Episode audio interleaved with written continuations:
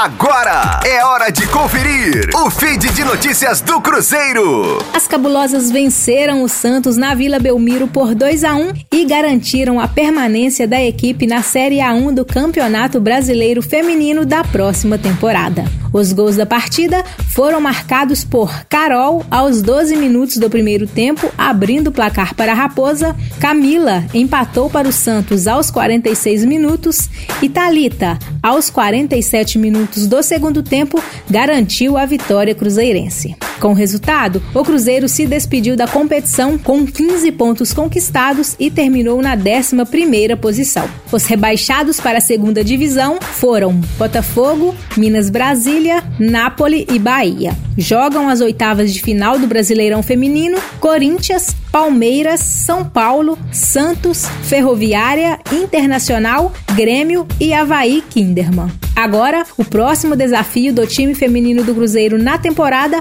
é o Campeonato Mineiro, que está previsto para começar em setembro. Sendo assim, as cabulosas ganharam um período de folga por três semanas. A reapresentação da equipe ocorre no dia 19 de julho.